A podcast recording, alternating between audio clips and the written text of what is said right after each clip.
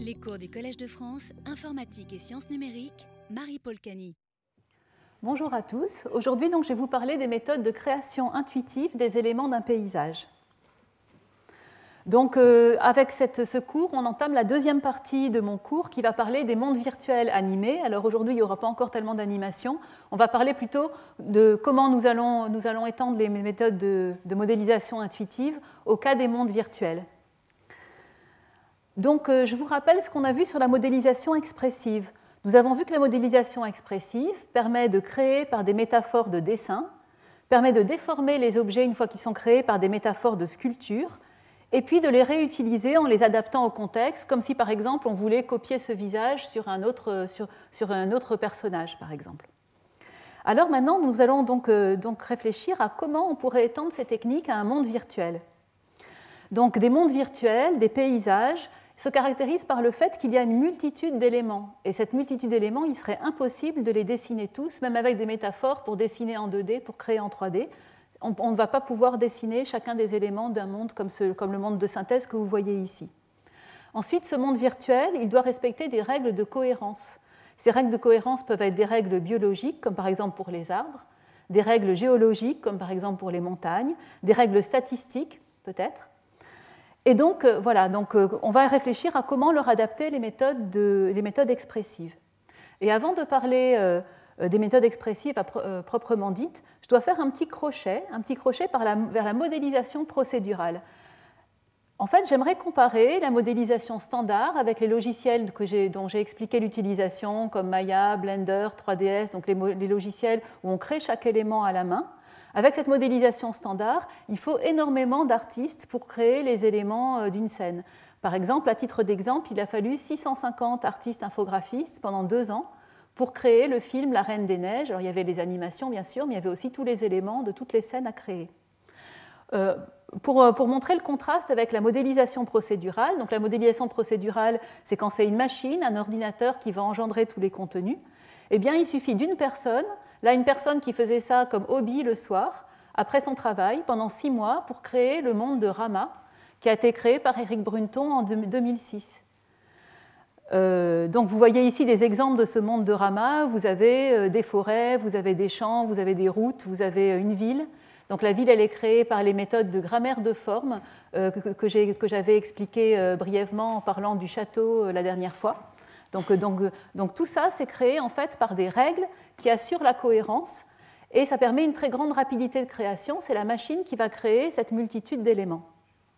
Alors pour donner un exemple un tout petit peu plus concret, pour bien fixer les idées sur qu'est-ce que c'est que cette modélisation procédurale, je vais parler d'un euh, projet auquel j'ai participé, ainsi que Eric Galin qui va parler tout à l'heure après moi. C'est la génération de villages sur un terrain accidenté. Alors euh, pour, générer des villages sur un terrain, pour donner un exemple de règle, en fait, notre, idée, ça a été de semer des maisons et d'étendre les routes en alternance. On pourrait se demander pour un village, est-ce que les maisons sont d'abord apparues, puis on a créé des routes pour aller vers ces maisons, ou est-ce que les routes sont d'abord apparues, et puis les maisons sont venues s'installer près des routes? Et la réponse, c'est les deux. Donc ce qu'on fait, c'est qu'on va en fait lancer aléatoirement euh, des graines, si vous voulez. Ces graines vont se fixer ou ne pas se fixer.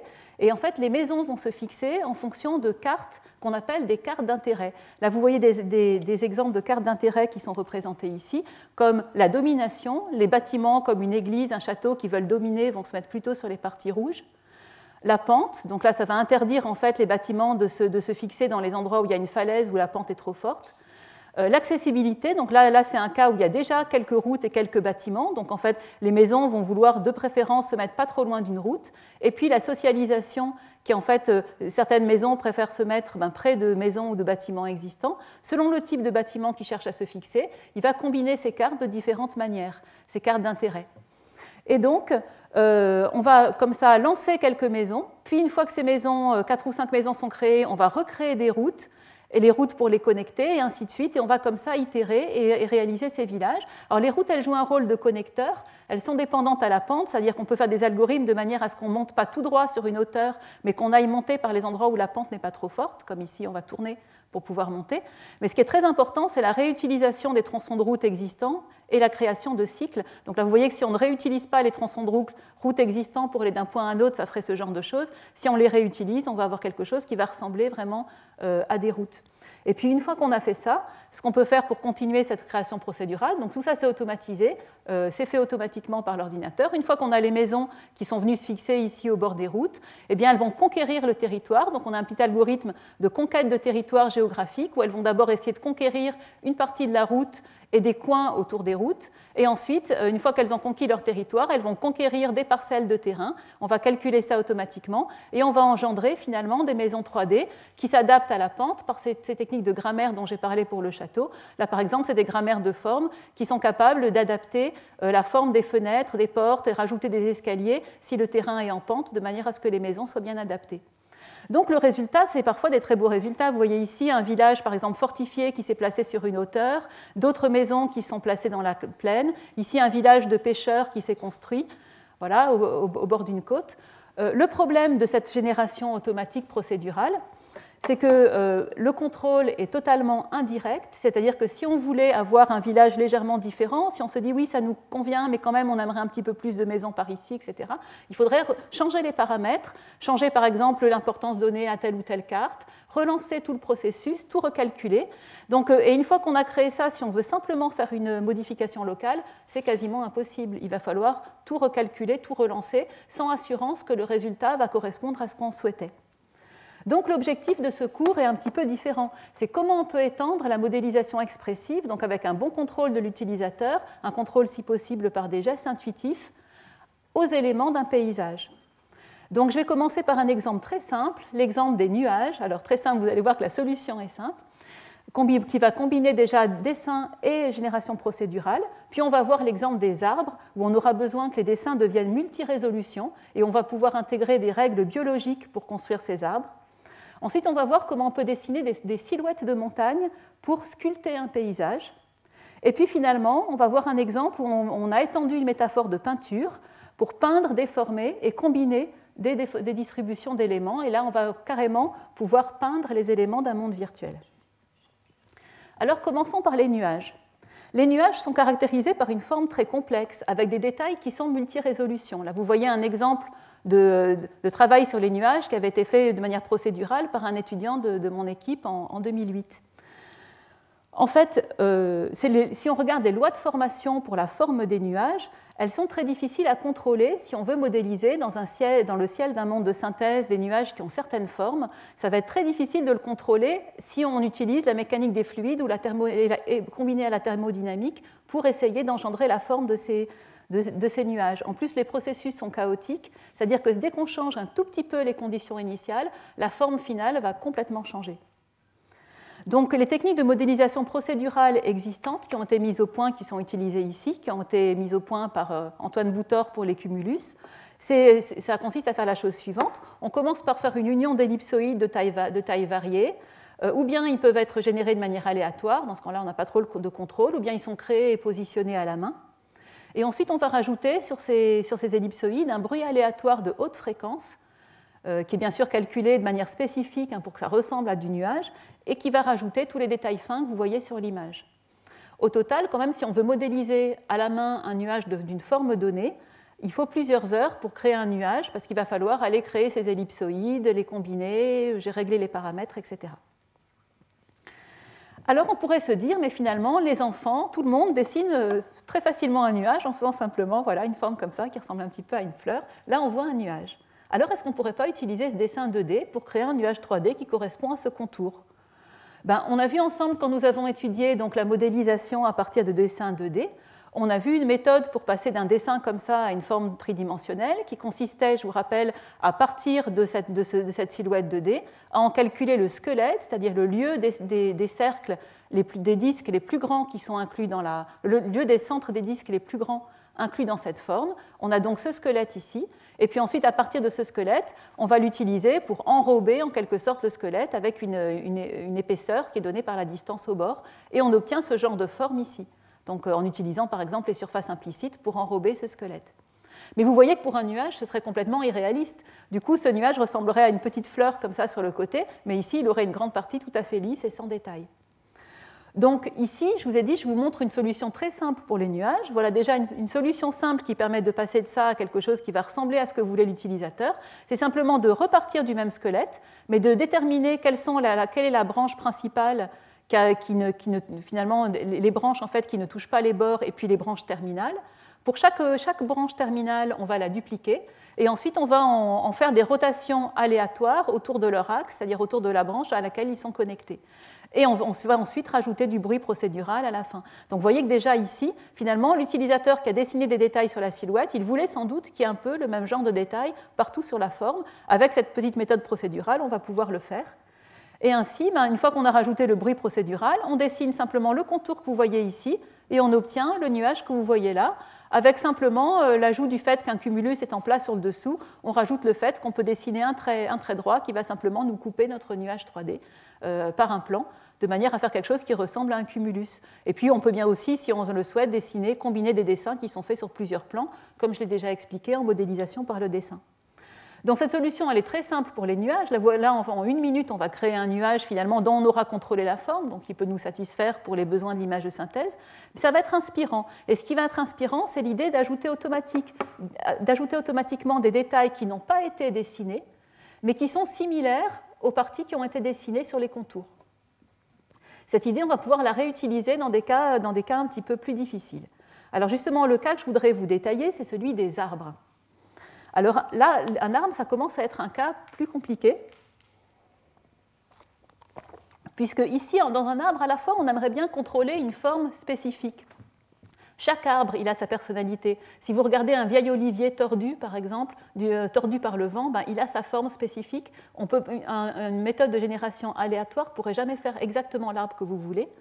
D'autre part, il y a des lois biologiques et statistiques à respecter, et donc un humain qui créerait à la main chaque branche et chaque feuille en modélisation 3D, ça lui prendrait énormément de temps d'essayer d'avoir un modèle qui va respecter euh, ces lois biologiques et statistiques, si tant est qu'il y parvienne. Ce serait de toute façon trop long pour dessiner, que ce soit en 2D, même en 2D, chaque branche et chaque feuille individuelle, s'il y en a des milliers à créer. Et donc notre idée, ça a été de s'inspirer à la fois des dessins d'artistes et des dessins de botanistes. Alors voilà comment les artistes représentent, dessinent les arbres. Un artiste va commencer par dessiner des lignes de construction, des contours en fait très flous. Et puis l'artiste va venir raffiner, rajouter des détails, raffiner encore, rajouter d'autres détails, ainsi de suite, jusqu'à avoir quelque chose qui, corresponde à ce qu'il voulait dessiner. Donc on voit déjà une idée de multirésolution. On rajoute progressivement des détails sur quelque chose qui, nous, qui permettait d'ébaucher la forme grossière au départ. Maintenant, si c'est un botaniste, là on avait travaillé avec l'équipe Virtual Plant de l'INRIA, avec, donc il y avait des botanistes du CIRAD impliqués dans cette équipe. Donc voilà comment les botanistes qui se promènent en forêt vont dessiner les arbres, dessiner les espèces. Donc en fait, ils vont dessiner un arbre dans son ensemble, donc là c'est l'arbre qui est justement sur la photo, qui a été dessiné de manière euh, grossière, aussi par des silhouettes, un petit peu comme celle de l'artiste, mais là le but est différent, c'est surtout pour avoir la forme en fait des, groupes de branches ici. Ensuite, ce qui est très intéressant dans le, dans le dessin du botaniste, c'est qu'il ne va pas détailler comme l'artiste, puisque le but n'est pas une œuvre d'art, chaque sous-branche en rajoutant des détails partout, mais il va reprendre simplement l'une des, sous-branches et sur cette sous-branche, il va dessiner à un certain niveau de détail, euh, donc euh, euh, voilà, la répartition des sous-branches et des feuilles, et ensuite il va venir zoomer sur une partie où il y a des feuilles et dessiner beaucoup plus précisément les systèmes. Donc en fait, il n'a dessiné des détails que pour une sous-partie de l'arbre. Et nous, on va aussi pouvoir récupérer cette idée. Alors voilà le système qu'on a développé. Donc l'idée clé déjà, c'est de déduire la structure de l'arbre de la silhouette, un petit peu comme j'ai montré pour les nuages. Pourquoi? Ben, Parce qu'il est beaucoup plus rapide pour un utilisateur de dessiner un trait, et c'est aussi plus naturel, de dessiner un trait comme on fait un dessin d'enfant, un trait qui montre, qui montre la silhouette de l'arbre désiré. C'est beaucoup plus rapide que si l'utilisateur devait aller dessiner à la main chaque branche. Les branches, on va les calculer automatiquement, et ça va nous permettre de rajouter des lois biologiques sur les branchements, on va le détailler tout à l'heure. Donc l'idée, c'est que l'utilisateur dessine cette silhouette, le système va automatiquement lui construire les branches et va lui construire des lignes de construction qui vont l'aider. Et comme le, comme le, botaniste, comme le biologiste, l'utilisateur va zoomer sur une seule de ces sous-branches et va raffiner les lignes de construction, redessinant à un niveau de détail plus fin un autre contour. Ensuite, on va à nouveau zoomer, etc., uniquement sur une sous-partie, jusqu'à ce qu'on arrive au niveau de la feuille. On va dessiner une ou plusieurs feuilles. Et quand on va reculer, faire un zoom arrière, pendant ce temps, le système va nous reconstruire automatiquement l'arbre complet en dupliquant en fait les éléments qui ont été dessinés donc en dupliquant les détails, en transférant les styles de distribution des sous-branches aux, autres groupes de branches qui n'ont pas été détaillés. Et finalement, on a à la fin un arbre 3D qui correspond à notre silhouette en deux minutes. Et, euh, et on n'aura pas besoin de placer chaque élément en 3D, ce sera fait automatiquement par le système. Alors je vous explique comment ça marche. D'abord, il s'agit d'inférer les sous-branches. Comme d'habitude, donc on peut construire un squelette en analysant la, silhouette par axe médian, donc ces centres des disques maximaux inclus, dans la forme. On voit que ce ne serait pas du tout réaliste de le faire pour un arbre. Voilà par exemple le squelette calculé à partir de ce contour. Donc pas du tout, ça ne ressemble pas du tout au système de branchement qu'on aurait pour un arbre. Seules les extrémités sont correctes. Notre idée, ça a été de reprendre les points extrêmes et puis par contre de recalculer entièrement un système de branchement à partir de connaissances botaniques. Ces connaissances botaniques nous disent qu'en fait, eh les branches des arbres, il s'agit de la branche la plus courte qui part avec un, un, angle donné. Donc vous voyez ici, euh, l'utilisateur a pu donner éventuellement en traçant un petit trait euh, la direction principale pour le type d'arbre qu'il voulait. Ensuite, ce qu'on va faire, c'est qu'on va prendre les extrémités de branches ici et on va calculer. Donc, euh, euh, on, calcule des courbes spline. J'ai expliqué dans mon premier cours ce que c'était. Donc, c'est des, courbes cubiques qui sont engendrées par deux points et deux tangentes ici. Donc, on va calculer des courbes spline entre l'extrémité et puis tous les points possibles de raccordement le long du tronc. Et à la fin, on va retenir la branche finalement qui va minimiser la distance, qui va minimiser sa longueur. Donc ici, c'est celle du milieu qui sera retenue, par exemple, pour cet arbre-là. Donc elle part avec la bonne tangente et on prend pour aller connecter chaque branche celle qui minimise la distance, qui va minimiser la longueur.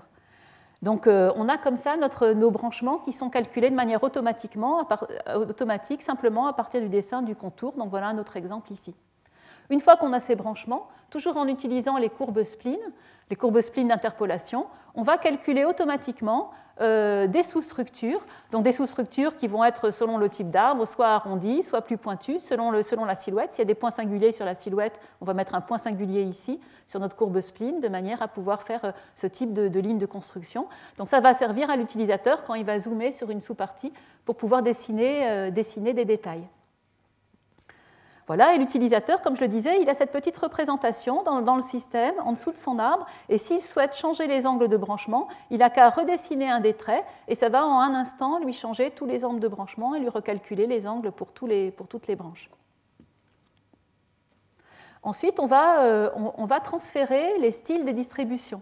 Donc pour cela, il va y avoir des, copies entre sous-structures de même niveau.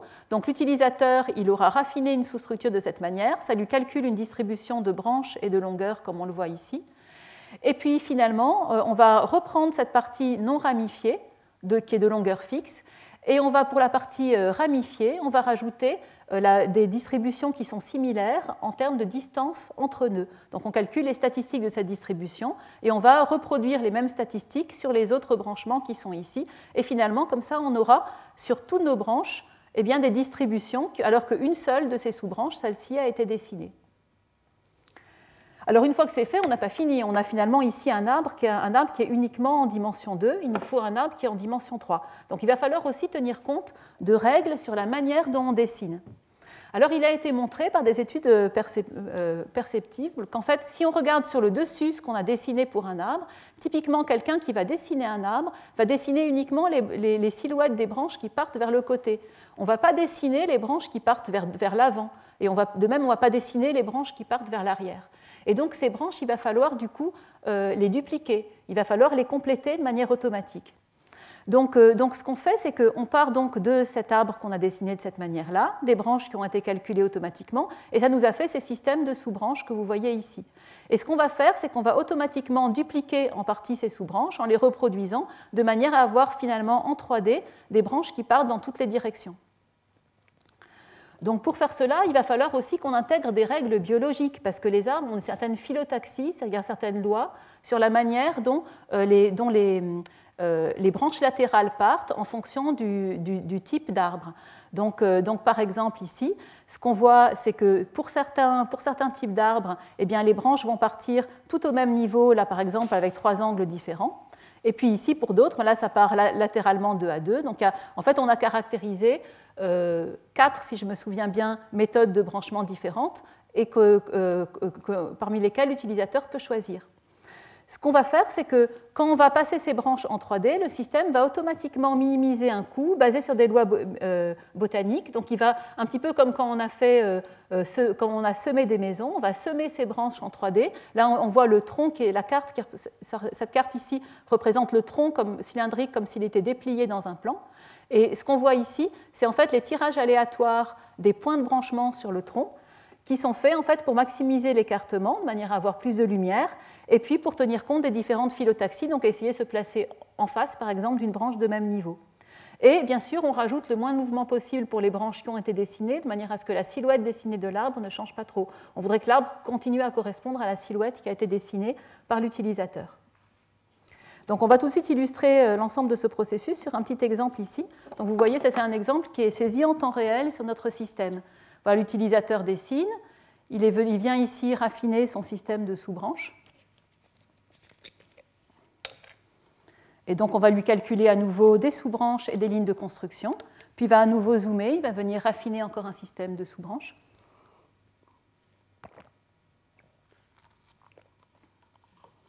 Et enfin, il va dessiner une feuille. Et voilà, quand il passe en 3D, finalement, toutes ces feuilles et ces distributions vont être dupliquées sur les branches voisines. Voilà, ça va être replacé en 3D. Et finalement, voilà un arbre 3D construit en quelques instants qui correspond à la fois à ce qu'a voulu l'utilisateur, mais qui intègre des règles botaniques. Alors on peut faire ça pour différents types d'arbres. Là, vous voyez un exemple avec un arbre qui ressemble plus, qui comprend des pointes, qui va ressembler plus à quelque chose qui ressemble approximativement à un sapin. Alors bien sûr, euh, l'artiste a quand même une certaine liberté et peut faire des choses réalistes ou irréalistes. Donc là, c'est système de branchement. Et puis par contre, quand il va dessiner à la fin euh, euh, donc des, aiguilles, là, c'est fait simplement sous forme de branches très pointues. Et voilà, voilà donc ici le résultat.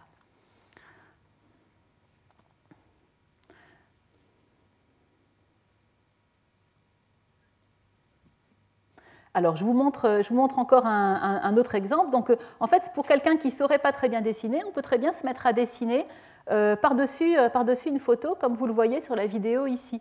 Ici, euh, l'utilisateur a, pris une photo comme fond d'écran. Il est venu dessiner, alors on ne montre pas toutes les étapes de manière multi-résolution, ce système de fougère.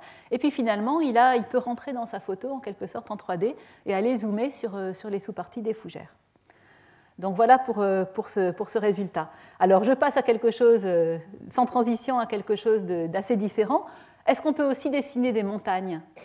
Et là, on va passer à un autre type de difficulté. Donc ici, la difficulté, euh, il ne s'agit pas tant du nombre d'éléments euh, que de la difficulté en fait de dessiner des reliefs avec le fait que euh, finalement, on a souvent besoin de spécifier ce qu'on aimerait voir sous un point de vue donné. C'est ce qu'on appelle dessiner à la première personne. Par exemple, un réalisateur de film aimerait souvent que derrière ces personnages, eh il y ait des montagnes qui aient tel relief, et il, veut, il aimerait pouvoir spécifier, le directeur artistique aimerait pouvoir spécifier exactement le paysage qui sera vu du point de vue de la caméra pour qu'il y ait tel fond euh, euh, donc derrière ces personnages lors d'un film.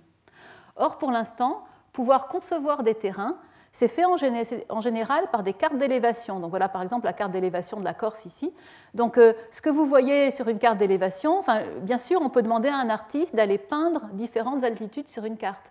Mais c'est extrêmement difficile pour un artiste, même spécialiste, d'aller peindre des altitudes de manière à ce que, vu d'un certain point de vue, on ait telle silhouette pour les montagnes. C'est quasiment impossible. Ça va être du coup, ça demanderait énormément, ça demande actuellement énormément d'itérations pour réussir à le faire. Tant, soit peu qu'on réussisse à peindre des altitudes de manière réaliste, parce que bien sûr une montagne, c'est plein de détails multi-résolution qui sont très spécifiques à un terrain et qui, sont difficiles bien sûr à donner par un utilisateur. Et donc, dans ce projet sur dessiner des montagnes, ce qu'on s'est demandé, c'est est-ce qu'il ne serait pas possible de permettre à un utilisateur de dessiner des montagnes à la première personne, ce qui veut dire comme si lui, il était en train de parcourir un paysage et qui dessinait le, paysage qu'il souhaite voir à la hauteur d'un humain qui observe des montagnes. Donc du coup, quand on dessine des montagnes, en général, on dessine ce type de silhouette. Il faut bien remarquer qu'il s'agit de silhouettes complexes. Ce n'est plus une seule silhouette simple. C'est un système de silhouettes qui ont des points de branchement, donc des points en T ici. Et ces points en T vont être un indice pour nous dire qu'est-ce qui est devant, qu'est-ce qui est derrière. Ce qu'on aimerait, c'est qu'à partir de, ces silhouettes, on calcule automatiquement un terrain plausible qui va correspondre à ces silhouettes. Il y a plusieurs difficultés à résoudre pour pouvoir faire cela. D'abord, les silhouettes sur un terrain sont non planes. Même si nous, on dessine ces silhouettes ici, euh, si vous survolez ensuite ce terrain en avion, vous vous rendrez compte que les silhouettes de la montagne ici, on croit peut-être vu de loin que c'est dans un même plan, mais en fait, c'est absolument pas dans un même plan. Donc il va falloir tenir compte du fait que ces silhouettes, si on, on construisait des montagnes telles que ces silhouettes sont planes, ce serait tout à fait irréaliste ensuite quand on va parcourir le terrain. Comme je disais, le croquis a des jonctions en T, donc quelque chose qu'on n'a pas encore étudié jusqu'à présent. Et ensuite, bien sûr, les détails du terrain ne sont pas tous représentés par l'utilisateur qui va dessiner cela. Donc si on simplement on faisait des bosses qui correspondent à ces silhouettes, du coup, on n'aurait pas tous les petits détails dont on a besoin pour que le terrain reste réaliste, toutes les petites fluctuations de la forme. Donc comment nous allons résoudre, résoudre ces problèmes? Alors, en fait, notre astuce a consisté à sculpter un terrain existant. C'est-à-dire qu'au lieu de, partir, l'utilisateur se promène sur un plan et puis va, va dessiner ces silhouettes de montagne. L'utilisateur a choisi parmi quelques terrains existants, par exemple le terrain qui est ici, qui est un terrain qui vient donc d'un euh, voilà, qui, vient de données réelles en fait. Et puis il va dessiner ces silhouettes de montagne par-dessus ce terrain qui vient de, données, réelles. Et en fait, une deuxième astuce, ça va être qu'on va déformer ce terrain existant, donc en prenant les silhouettes existantes, donc les crêtes et puis les, silhouettes vues euh, euh, selon l'angle de vue sur le terrain existant et on va tirer certaines de ces, de ces crêtes et de ces silhouettes pour qu'elles correspondent au dessin comme vous le voyez ici. Donc on va en tirer une sous-partie. Donc du coup, l'avantage, c'est que le résultat sera non plan, puisqu'on aura tiré certaines des crêtes existantes qui n'étaient pas planes. Ensuite, euh, ce sera bien sûr beaucoup, beaucoup plus réaliste, puisque tous les petits détails vont être conservés. Donc les problèmes qui restent à résoudre sont comment analyser un, croquis complexe, comment mettre en correspondance ce croquis avec les silhouettes détectées sur un terrain, et puis comment faire cette déformation. Donc pour l'analyse du croquis complexe, en fait, on a mis au point un algorithme de balayage. L'idée euh, de base, c'est de faire un balayage du croquis de gauche à droite. Donc là, vous voyez un exemple où il y aurait trois traits, un trait rouge, un trait vert, un trait bleu. On va faire donc une analyse de gauche à droite. Donc au début, il n'y a que le trait rouge, donc on a le début du, du T1. Ensuite, on a le trait vert et on voit, puisqu'on le voit, on va pouvoir dire que la montagne qu'il représente va être devant celle représentée par le trait rouge. Ce qu'on cherche à calculer, c'est simplement un ordonnancement en profondeur. Donc on continue à balayer de, gauche à droite. Ici, on a donc deux traits. On voit que la verte est devant la rouge. On arrive finalement euh, euh, jusqu'à la limite ici où la rouge disparaît. Donc on voit que la fin de T1, finalement, cette montagne, elle est cachée par le trait numéro 2. Donc on sait qu'elle se prolongerait un petit peu derrière, puisqu'on a vu que le trait vert était devant l'autre. Ensuite, on va finalement trouver un trait bleu. On se dit que forcément, ce trait bleu, il va être devant le trait qui est vert. Et finalement, donc, il va finir en restant devant le trait vert. Donc finalement, on a un ordonnancement des traits dessinés par l'utilisateur à la fin de ce processus de balayage par contre, on n'est pas sûr de la profondeur. Et ça qui est très intéressant, c'est que selon les données du terrain existant, on va pouvoir euh, euh, calculer une profondeur qui va être plausible, qui va déformer le terrain existant de manière minimaliste. Donc ce qu'on va faire, c'est que sur le terrain existant, on va calculer un ensemble de lignes clés. Alors nous, on a choisi deux types de lignes clés. On a choisi les silhouettes vues de la position de la caméra utilisée pour le dessin, et on a rajouté toutes les lignes de crête, même si elles n'étaient pas vues, même si elles étaient cachées par d'autres silhouettes vues de la caméra. Donc pour chacun de ces lignes clés, ce qu'on va faire, donc euh, pour chaque trait du dessin et chaque ligne clé, on va évaluer le coût associé, euh, euh, le coût qu'il faudrait en fait pour déformer tel trait du dessin pour que, enfin telle ligne clé pour qu'elle aille sur une partie donnée, sur cette, sur cette silhouette du dessin. Donc là, on a changé un petit peu de point de vue pour que vous voyez les choses. Ici, on a cette silhouette sur le dessin, et ici, on a calculé nos lignes clés. Et là, vous avez toutes les déformations possibles de toutes les lignes clés pour qu'elles aillent, si on revient sur le, point de vue initial, s'ajuster à cette silhouette. Vous voyez qu'on ne fait pas d'hypothèse forte sur la profondeur de la silhouette qu'on a dessinée. On va simplement chercher la ligne clé, s'il y a une seule silhouette, qui va minimiser sa déformation et sa distance. Et donc, euh, donc, on va donc minimiser le coût associé. Donc le coût associé, c'est les distances entre les lignes, vues du point de vue du dessin, en gros. Et puis, par contre, on a en général tout un ensemble de silhouettes. En général, il ne va pas suffire. Donc là, vous voyez le choix qui a été fait avec la déformation.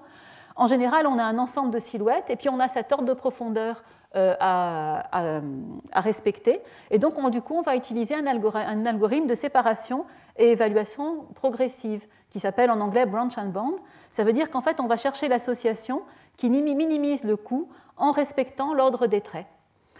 Et donc, euh, une fois que c'est fait, on va simplement se dire, on va propager les, déformations données par ces différents traits. Donc ce qui est intéressant, c'est qu'on a diffusé des variations d'altitude. Il y avait des travaux précédents qui ont sculpté des terrains en propageant directement des altitudes. Mais du coup, en propageant une altitude, ben, on perd tous les détails qui étaient sur le terrain.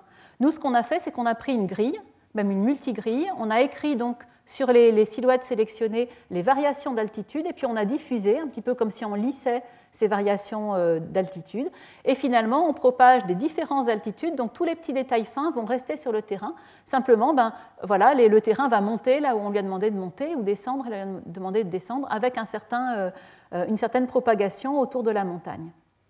Par contre, une difficulté, c'est que d'autres silhouettes peuvent apparaître, des silhouettes non désirées. Par exemple, ici, on a tiré des montagnes vers le bas, sur cet exemple, on a baissé le terrain, et une silhouette qui était derrière, finalement, ici, est apparue, alors qu'elle n'avait pas été dessinée par l'utilisateur. L'utilisateur aimerait, en général, que seules les silhouettes qu'il a dessinées apparaissent. Donc du coup, il va falloir faire redescendre les silhouettes non, non désirées. Donc simplement, ce qu'on fait, c'est qu'on détecte ces silhouettes supplémentaires on ajoute des déplacements qui leur correspondent et on résout à nouveau en itérant. Et en général, en trois ou quatre itérations, on a un terrain qui respecte le dessin de l'utilisateur. Donc je vous montre pendant un instant le, système en action. Donc voyez, voilà le terrain initial ici. Donc l'utilisateur va choisir un point de vue et puis il va dessiner donc des silhouettes, des silhouettes de montagne désirées. Donc euh, voilà, là c'est quelqu'un de mon équipe qui a fait. Je ne prétends pas que ce soit des silhouettes réalistes, voilà, donc euh, en même temps, le système donc, euh, trie en fait donc, ces, montagnes en profondeur. On détecte les silhouettes, et puis vous voyez ici, ça y est, le, terrain se sculpte pour passer par ces silhouettes, et voilà le terrain final, finalement, qui est resté réaliste et, qui, et qui, vu du point de vue donné, correspond à ce que voulait l'utilisateur. Ce qui est intéressant, c'est de comparer le terrain initial avec le terrain final, on voit que le terrain quand même reste plausible malgré les très grandes déformations les très grands changements qui ont été faits selon le point de vue selon lequel on a dessiné. Et on peut faire ça avec des terrains très variés. Vous voyez un exemple où c'est un terrain du Grand Canyon qui a été utilisé et que ce terrain a été, euh, déformé finalement et il reste quand même euh, plus ou moins crédible. Donc voilà pour ce travail pour dessiner des montagnes. Et puis je vais passer sur euh, la dernière chose que je voudrais présenter, il s'agit d'un travail tout récent qui n'a pas encore été publié, qui s'appelle Wall Brush, et il s'agit de peindre, déformer et combiner des, distributions d'éléments. Donc revenons sur les différents éléments d'un monde virtuel. Donc euh, on a les terrains dont on vient de parler, les arbres, les maisons, et ces arbres et ces maisons, c'est finalement des distributions d'éléments euh, plus ou moins ponctuels. Et puis vous avez les routes, les rivières, qui sont des éléments de type graphe. Donc ce qu'on aimerait, c'est faciliter leur création et modification interactive. Bien sûr, on peut les engendrer, comme j'ai expliqué au début de l'exposé, en utilisant euh, de la génération procédurale, comme c'est fait ici.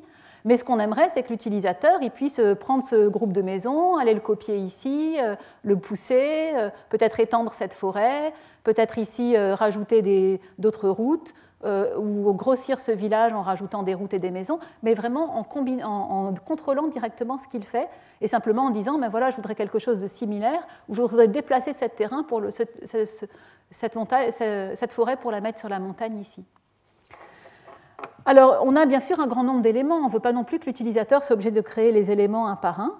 On a le fait que les distributions de maisons, les forêts, les graphes vérifient des règles, et puis ces éléments sont corrélés entre eux et avec le terrain. Bah, typiquement, les maisons ne vont pas s'installer, comme je le disais, dans les endroits où il y a une trop forte pente. Donc les, arbres, les maisons vont être alignés le long des routes. Euh, euh, voilà, donc on a, plein, de, règles et de lois, et en modélisation procédurale, en général, ce qui est assez, euh, finalement, ce qui prend beaucoup de temps, c'est qu'il va falloir décrire ces règles et ces lois en décrivant une sorte de sémantique on n'a pas forcément envie d'avoir à décrire une sémantique. On aimerait mieux le dire par l'exemple. On dirait simplement, je voudrais un village qui reste similaire à celui-ci. Alors on s'est inspiré des logiciels de peinture numérique. Dans un logiciel de peinture numérique, finalement, on peut éditer un contenu complexe et l'utilisateur, ce dont il dispose, c'est des pinceaux de différentes tailles, une palette de couleurs de base, comme la palette qui est ici, et puis il peut lire des dessins ou des photos existantes. Et puis pour les, modifier, il dispose d'une pipette pour aller reprendre une couleur. Par exemple, si on veut le vert qui est ici, on peut aller avec une pipette saisir ce vert et rajouter cette couleur précise dans notre palette qui va permettre de la réutiliser. L'utilisateur peut aussi sélectionner et copier toute une région, étirer la région, la recoller, la lisser avec le reste. Et donc on, s'en est inspiré, on s'est dit, est-ce qu'on ne pourrait pas étendre cette métaphore des systèmes de peinture euh, numérique modernes pour éditer les éléments d'un monde virtuel? Alors notre idée, c'est de redéfinir ce que c'est qu'une couleur. Pour nous, maintenant, une couleur, ça va être un ensemble de paramètres statistiques, donc des histogrammes qui vont décrire des distributions d'éléments. Ces histogrammes vont être appris sur des échantillons qui ont été ou créés par un utilisateur à la main ou importés, euh, à partir d'une photo ou des choses comme ça. Donc là, vous voyez par exemple un échantillon sélectionné par l'utilisateur où il y a quelques arbres, de l'herbe entre les arbres et des cailloux sur une pente, par exemple. Voilà un échantillon. On va donc apprendre les paramètres statistiques de ces échantillons. On va rajouter cette couleur, entre guillemets, à une palette, donc la palette de toutes nos couleurs possibles. Et ensuite, on va pouvoir réutiliser cette, couleur. Donc ici, ce a, la couleur de cet échantillon ici a été peint par copier-coller, en fait, partout sur ce monde virtuel, partout sur ce paysage. Et vous voyez qu'on a respecté pour cela la cohérence, puisque parmi les histogrammes qu'on a appris, on a appris le fait que pour les fortes pentes, sur les fortes pentes, il y a des rochers. Par contre, dans les endroits plus plats, il y a des arbres avec de l'herbe. Donc on va, euh, fournir à l'utilisateur des outils qui sont similaires aux outils dont j'ai parlé pour les systèmes de peinture, un outil pipette, un pinceau, un outil de dégradé entre deux couleurs, le fait de pouvoir déplacer et recoller la sélection et le fait de pouvoir étirer une sélection. Mais cela avec des distributions statistiques. Alors comment on va faire ça pour des histogrammes? On va d'abord, euh, voyons quels histogrammes il faut apprendre pour les distributions ponctuelles de type les distributions d'arbres, les distributions de maisons, de brins d'herbe, etc. Donc on a commencé par des distributions radiales. Donc ces distributions radiales, il s'agit de modéliser les interactions, soit entre les éléments d'un même type, dans ce cas-là T1 égale T2, c'est le même type, ou bien entre deux types T1 et T2. Pour cela, on va calculer autour de chaque élément euh, euh, de, type T1, on va calculer dans un anneau en fait, le nombre d'éléments du second type qui sont dans, des anneaux qui sont à différents. Euh, donc, on prend différents anneaux en multipliant le, rayon pour différents entiers ici. On va compter le nombre d'éléments, soit du même type, soit de l'autre type, qui sont donc dans ces différents anneaux. On va, pouvoir rajouter une correction pour tenir compte du fait qu'on a souvent des très petits nombres d'éléments dans la sélection. Si la sélection intersecte euh, bien sûr euh, ces disques, on va corriger de manière à tenir compte que de la proportion qu'il y avait dans la sélection. Et puis éventuellement, on peut faire des histogrammes qui sont fonction de l'angle. Dans ce cas-là, on a aussi un histogramme qui nous dit le nombre d'éléments en fonction d'un angle, ce qui va nous permettre de faire des distributions, par exemple des alignements d'arbres ou des alignements de maisons, grâce à cette fonction dépendante de l'angle. Ensuite, on va rajouter euh, l'apprentissage, toujours pour les distributions euh, ponctuelles, des histogrammes qui vont représenter la distance à un graphe. Comme ici, chaque maison va stocker sa par exemple sa plus petite distance à une route et on a l'interaction en fonction de l'histogramme ici des distances pour l'ensemble des maisons à la route. Ou bien euh, par rapport à une carte, là par exemple on a la carte de la pente sur le terrain et on va rajouter un histogramme qui va nous donner en fait euh, donc le nombre d'arbres, par exemple, en fonction de la pente. Donc, par exemple, les arbres, n'existent que pour des faibles pentes. Voilà, et donc en fait, pour la, pour resynthèse, une fois qu'on a appris ces histogrammes, la resynthèse, on utilise un algorithme qui est existant, qui est simplement le fait de tirer aléatoirement les points. C'est ce que j'ai un, petit peu déjà expliqué pour les maisons et puis pour les branches des arbres. On tire aléatoirement des, des points et ils ont une probabilité de se fixer qui dépend ici du produit des différents histogrammes qu'on a appris. Et donc comme ça, on peut restituer une distribution qui correspond à tous les histogrammes qui sont appris. Alors nous, euh, une originalité, c'est qu'on a fait ça également pour des, graphes, ces graphes qui peuvent représenter des routes ou peut-être des rivières. Donc pour ça, on apprend d'abord l'histogramme qui correspond à la distribution des nœuds, et puis un histogramme sur la longueur des arcs de ce graphe, de la route par exemple, et puis l'histogramme des angles au croisement. Donc on analyse ça sur l'échantillon qui a été sélectionné par l'utilisateur. Et ensuite, au moment de la synthèse, on va d'abord créer des sommets euh, exactement comme on a créé des distributions de, d'arbres ou de maisons, on va créer les sommets qui vont nous servir à faire par exemple les routes. Et ensuite, on va utiliser un algorithme existant de reconnexion progressive, où c'est une reconnexion, c'est une marche aléatoire dans ce graphe qui n'est pas encore connecté. Et puis à chaque nouveau point du graphe, on se dit à, auquel de mes voisins je vais me connecter. Et pour ça, on va utiliser l'histogramme sur la longueur des arcs et l'histogramme sur les angles au croisement. Donc on prend des choix aléatoires et en fonction de ces probabilités, on va fixer ou non ces choix. Et comme ça, on réussit à apprendre, par exemple, euh, un petit bout de, ce village avec des arbres et puis des maisons, et finalement à pouvoir réengendrer quelque chose de similaire, euh, euh, aléatoire à la fois et à la fois similaire, finalement, sur une plus grosse région. Alors maintenant, au niveau des outils qu'on rajoute, il nous faut un copier-coller qui soit euh, intelligent. Ce qu'on aimerait quand on copie-colle, c'est pas simplement, on voudrait copier-coller la même couleur, donc pas forcément la même, euh, exactement les mêmes éléments, mais que la distribution euh, marche bien. Donc l'idée, c'est qu'on va simplement copier, analyser la sélection, donc on copie ici les paramètres de la distribution, et quand on va les recoller, on va avoir une distribution analogue. Attention à l'importance de la zone de sélection. Ici, on a pris une très petite zone de sélection qui, s'est collée au groupe d'arbres. Du coup, ben, on a analysé quelque chose, une forêt très dense. Donc, du coup, quand on recolle, on a cette forêt très dense. Si ce qu'on voulait, c'était un bosquet isolé, dans ce cas-là, on va prendre une, une, zone de sélection plus grande autour de ce bosquet, et du coup, on aura cet effet d'un ensemble de bosquets isolés, puisqu'on a pris des paramètres statistiques différents. Ensuite, quand on recolle, il faut bien sûr un bon raccordement aux éléments qui sont existants. Là, on est en train de coller un groupe d'arbres dans un, environnement où il y avait déjà des groupes d'arbres. Si on n'avait aucune zone d'influence en recollant, on aurait quelque chose d'incohérent et de bizarre au bord de ce carré de recollement. En fait, ce qu'on fait, c'est qu'on tient compte d'une région d'influence, c'est-à-dire que quand on est en train de faire l'algorithme de resynthèse, on a autour de la région en bleu, on a une autre région, je ne sais pas si vous la voyez, elle est très, fine ici en noir, et en fait, on va tenir compte de, des éléments qui sont existants dans le contexte pour pouvoir recoller de manière intelligente en suivant la distribution. Alors, on rajoute ensuite un dégradé de distribution. Donc, regardez, là, c'est assez. Euh, euh, je pense que c'est assez intéressant. On a appris, on avait dans notre palette deux couleurs. Une première couleur qui avait une forêt dense, sans côte, et une deuxième couleur qui avait un ensemble de petites îles, avec très peu d'arbres, éventuellement quelques arbres, mais très peu d'arbres sur chacune des petites îles.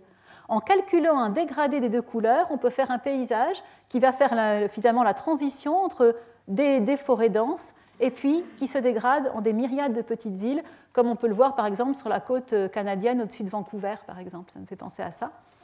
Et puis, euh, ce qui est intéressant d'un point de vue mathématique, c'est que pour interpoler ces histogrammes, en fait, on doit utiliser un algorithme de transport de masse. C'est-à-dire qu'il ne va pas. Si on faisait simplement une interpolation toute bête des valeurs dans cet histogramme, on aurait en gros ces bosses qui disparaîtraient, et puis ces choses uniformes qui apparaîtraient ici, là au milieu, et on aurait en gros euh, la forêt qui disparaîtrait, puis des îles qui apparaîtraient, et pas quelque chose qui, euh, au niveau perceptuel, correspond à un intermédiaire au début.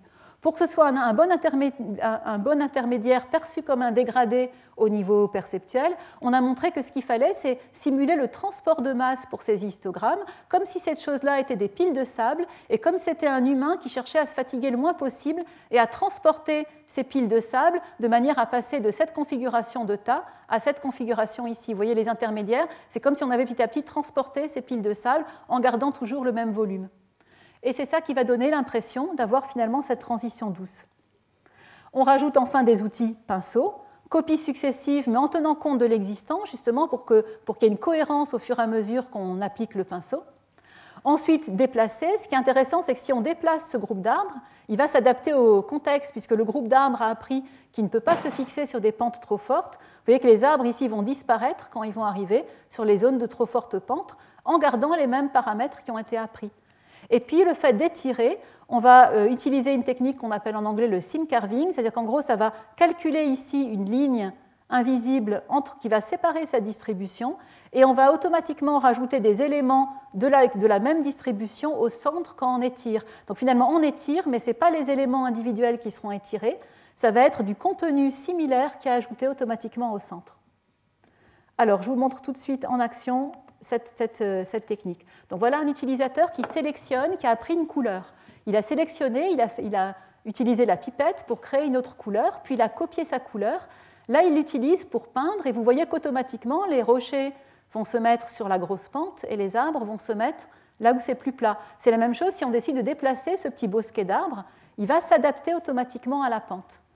Ici, vous allez voir un intermédiaire entre deux couleurs. Voilà un dégradé de couleurs. Couleur, rappelez-vous, c'est pour moi les paramètres statistiques d'une distribution. Ici, on est en train d'utiliser deux couleurs pour peindre quelque chose qui a euh, euh, voilà. Et ici, on va utiliser un outil de type gradient. Donc, vous voyez qu'ici, on a une certaine couleur au centre de l'outil et on a un dégradé vers plein de petites îles qui sont au bord de l'outil. Et puis voilà l'étirement dont je parlais. Donc, vous voyez, l'utilisateur, il n'est pas trop étonné. On garde les éléments. Il a pas, les éléments ne sont pas recalculés, ça ne va pas changer à chaque instant. Mais vous avez quelque chose d'assez continu. Et ici, voilà la même chose avec un graphe. Donc, voilà le type de monde virtuel qu'on va pouvoir créer. Donc ici, tous ces éléments, euh, le temps qu'il aurait fallu pour les placer à la main serait bien sûr énorme. Et puis on va, donner un autre exemple où on va voir ici une forêt, des lacs qui ont été créés par le même algorithme, des routes, des maisons. Les maisons peuvent être alignées le long de la route, des châteaux. Voilà. Et donc, euh, bien sûr, ça peut être utilisé pour créer des mondes virtuels comme le monde virtuel que vous voyez ici. Donc là, l'utilisateur a vraiment pu choisir des rangées d'arbres, des rangées de maisons, etc. Et puis, on peut l'utiliser avec d'autres éléments. Là, c'est simplement une carte euh, telle que la carte, par exemple, du monde du, Seigneur des Anneaux, qui a été euh, ici complétée en, dessinant d'autres éléments, simplement en prenant avec des pipettes les distributions de montagnes, les distributions d'arbres, et puis en allant peindre d'autres îles, d'autres arbres, d'autres montagnes. Voilà, donc j'en viens à ma conclusion. Donc, euh, je vous ai montré des techniques de création expressive pour les mondes virtuels. On avait vu qu'il y avait une série de principes généraux. Euh, en, fait, il est impossible pour un utilisateur de tout spécifier à la main. Et j'aimerais dire, ça c'est vraiment une chance pour le réalisme, parce que c'est justement parce que le système va pouvoir compléter ce qu'a donné l'utilisateur, qu'il va pouvoir euh, rajouter des éléments pour euh, rendre plausible finalement euh, la scène qui va, être, qui va être créée. Ensuite, les éléments et leurs interactions répondent à certaines lois. Donc ces lois, elles peuvent être données, mais elles peuvent être encore aussi apprises sur des exemples, ce qui est encore plus intéressant, puisque ça fait moins de tâches finalement pour l'utilisateur on a vu que le déplacement d'éléments peut respecter des contraintes, et c'est un peu similaire aux techniques de transfert dont j'ai parlé la semaine dernière. Finalement, quand on prend une forêt, qu'on la déplace à un autre endroit de la montagne, finalement, c'est un petit peu, ça va s'adapter à son nouveau contexte. C'est vraiment similaire au transfert de vêtements dont j'ai parlé ou au transfert d'anatomie dont j'ai parlé la semaine dernière. Et puis, on voit toute l'importance des algorithmes de génération procédurale, puisqu'en fait, tout, ce que j'ai montré là s'appuie sur des algorithmes existants de génération procédurale, simplement en rajoutant un petit peu plus euh, sur ce que peut faire l'utilisateur. Et donc justement, à cause de cette importance de la génération procédurale, j'ai invité euh, Éric Galin de l'université euh, Louis Lumière Lyon 2 de venir nous, nous, présenter un séminaire sur la génération procédurale des mondes virtuels. Voilà, je m'arrête ici, on prend 10 minutes pour des questions. Merci. Retrouvez tous les enseignements du Collège de France sur www.colège-2-france.fr.